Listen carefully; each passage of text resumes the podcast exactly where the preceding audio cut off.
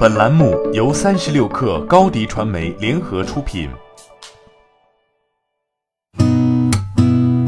八点一刻，听互联网圈的新鲜事儿。今天是二零一九年十一月十四号，星期四。您好，我是金盛。首先来关注腾讯，刚公布新使命和愿景的腾讯，昨天发布了最新一季财报。腾讯发布二零一九财年第三季度财报。腾讯 Q 三营收九百七十二点三六亿元，同比增长百分之二十一，环比增长百分之九，不过还是低于市场预期。净利润二百零三点八二亿元，同比下滑百分之十三，环比下滑百分之十六，净利润同样低于市场预期。这一次，腾讯还在财报中首次披露单季度云收入，三季度云收入同比增长百分之八十，至四十七亿元。昨天港股收盘，腾讯每股股价报收三百二十七点四港元，跌幅百分之零点八五，市值三点一三万亿港元。近日，重庆爱奇艺智能科技有限公司宣布完成一级人民币 A 轮融资，此轮融资由易达资本领投，贝信资本跟投。爱奇艺智能方面表示，资金将投入于技术产品研发、应用生态搭建及营销推广等方面。进一步融合爱奇艺在内容、技术、用户等方面的累积，实现技术产品的落地。如今，在五 G 概念的引领下，VR 市场又再次回温，爱奇艺智能的新融资也无疑又给 VR 市场增添了新的信心。日前，微众银行推出一款名叫“小额花钱”的消费贷产品，已登陆腾讯视频 App，目前处于小范围测试阶段。这是微众银行除微利贷之外的第二款个人消费贷产品，带有信用支付功能。此外，小额花钱目前采用白名单邀请制，最高额度为五万元，最长贷款期限十二个月。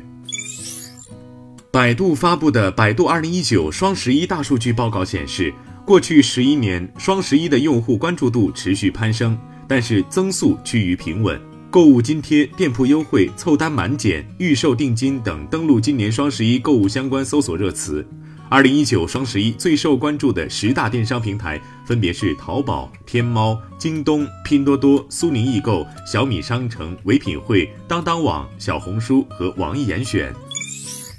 双十一大促落下帷幕，小米和荣耀依然是舞台的主角，但谁是电商之王？小米、荣耀双方各执一词，表述的重点各有侧重。荣耀宣传的重点侧重手机销量，官方战报显示，荣耀手机分别获得天猫加京东加苏宁易购手机品类十一月十一号销量冠军，十一月一号至十一月十一号累计销量冠军，并连续三年获得京东手机品类当日及累计销量冠军。但小米并不认输，在发布的内部信中，雷军说，七年来电商之王桂冠从未旁落。不过，雷军避开了手机销量，而是将表述的重点放在销售额和更多品类的冠军。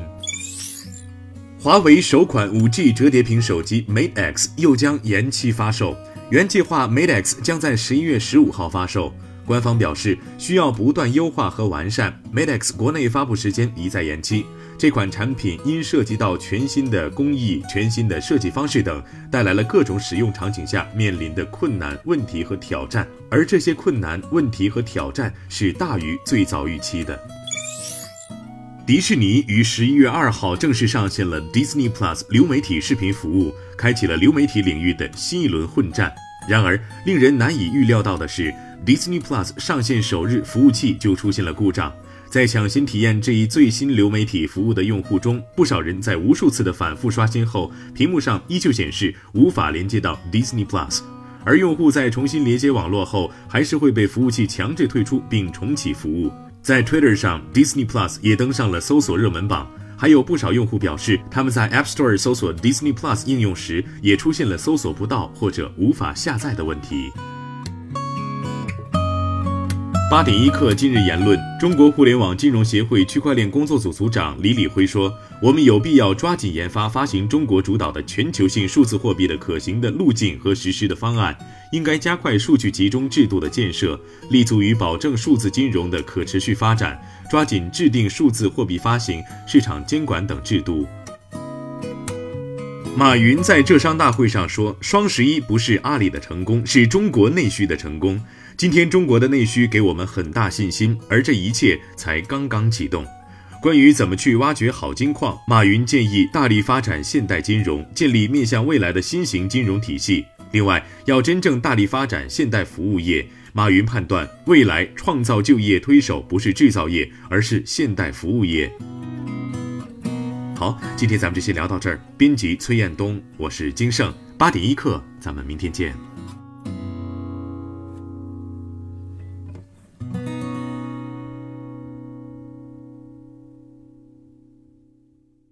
欢迎加入三十六课官方社群，添加微信 baby 三十六课 b a b y 三六 k r，获取独家商业资讯，听大咖讲风口，聊创业，和上万课友一起交流学习。